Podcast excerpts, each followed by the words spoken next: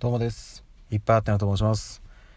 えー、本日は5月の30日、日曜日ということで、今日お仕事に行かれていた皆様、お疲れ様でした。えーとですね、ちょっとこの音声自体を収録しているのは、まだ結構早い時間帯なんですけど、もしかしたら、ちょっとこの音声を配信するのはちょっと遅くなるかもしれないです。タイミングをちょっとどうしようかなっていう感じなんですけど、現在ね、あの、もう何度もお話ししている通り、えー、レディオスターオーディションボリューム2、えー、現在その選考期間中というか投票期間中ですね。で本日の夜10時まあ正確に言うと21時59分59秒までと10時になった瞬間に投票が締め切られます。で現在ですねどんどんポイントが、えー、と投げられている状態で、えー、挑戦者がですねこの抜きつ抜かれつの、えー、熾烈な戦いを繰り広げているという状況なんですけども16時からえー、っとですね半蔵門のスタジオでの YouTube ライブ配信ということでまああのえー、っとそれぞれのね挑戦者が、まあ、ご自身のこうラジオ番組をまあえっと仮というか、うん、仮想でやるという感じなんでそこをねちょっとまああのラジオなんでねえっと基本的にはま聞くスタンスなんですけどカメラが入ってるのでね映像付きということで楽しみに今待っているような状態です。はい。でですねうんととりあえず今日全然何話すか決めてなかったんですけどせっかくあの記事を投稿したのでちょっとその話をさせていただきたいなということであのだいぶ前にですね一度あのお話ししたんですけど私の大好きな DAPUMP のおすすめ曲。以前あのシングル曲を一部お届けさせていただいたんですが今日ですねあのアルバムカップリング曲編をですねノート記事投稿しましたので音声でも一部ご紹介させていただきます。えー、っとですね今回あのカップリングアルバムの方はランキング形式にさせていただいて10位から1位までお届けしているのでそのうちのですねちょっと何曲かえー、紹介できればなという感じなんですけどもう順位から順番にいきますね10位から。はい。でですねで早速第10位なんですけども第10位は「Missing You」でございます。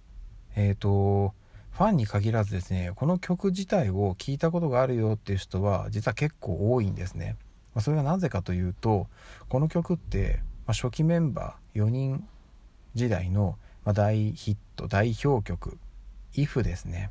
このシングルのカップリングで収録されているんですね。アルバムには入ってないんですけど IF はねかなり売れたのであのファン以外でも初めてダパンプを聴くよっていう方でもこの曲は結構耳にしてるんじゃないかなと思います思いますね耳にしてるんじゃないかなっていう感じですね。うん。でもちょっとね私の解釈が間違ってたらあれなんですけどこの歌詞のね感じからすると、まあ、ちょっとこう別れが中心の恋愛がこう四季を交えて描かれているといった感じなんでただねちょっとこう詩の内容に若干のめめしさがあったりしますね。まあでも本当に好きな曲なのでおすすめでございます。そしてですね次第9位でございます。第9位はわだちわだちですね。これは5枚目のアルバム「疾風乱舞エピソード2」に収録されている楽曲で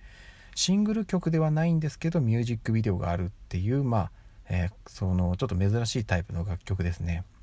収録されてるアルバムのコンセプトがもうゴリゴリの和テイストなのでこの楽曲もミュージックビデオを含めてもうゴリゴリの和テイストという感じですね、まあ、残念ながら YouTube に公式のミュージックビデオが上がってないのでそれをちょっとねノートの方では紹介することはできないんですけども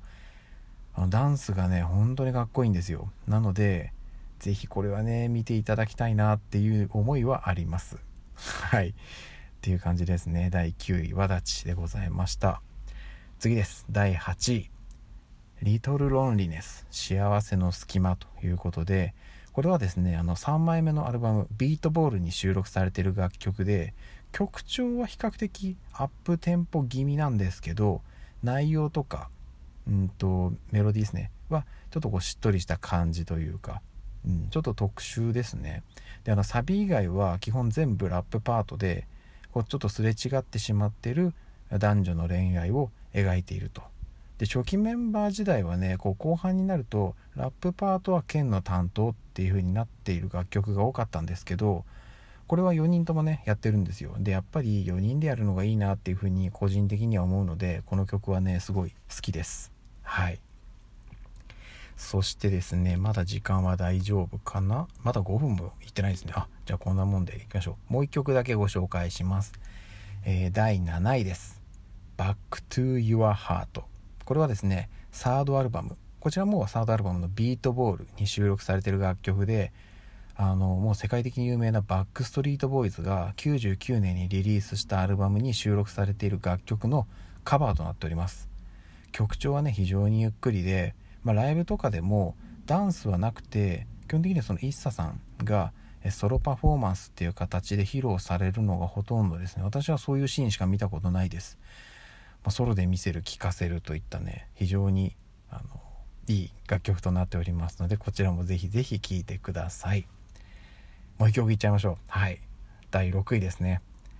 Don't Stop Loving これはですねセカンドアルバム Higher and Higher に収録されている楽曲でこちらもですね恋愛がテーマの、まあ、結構前向きな歌詞ですね。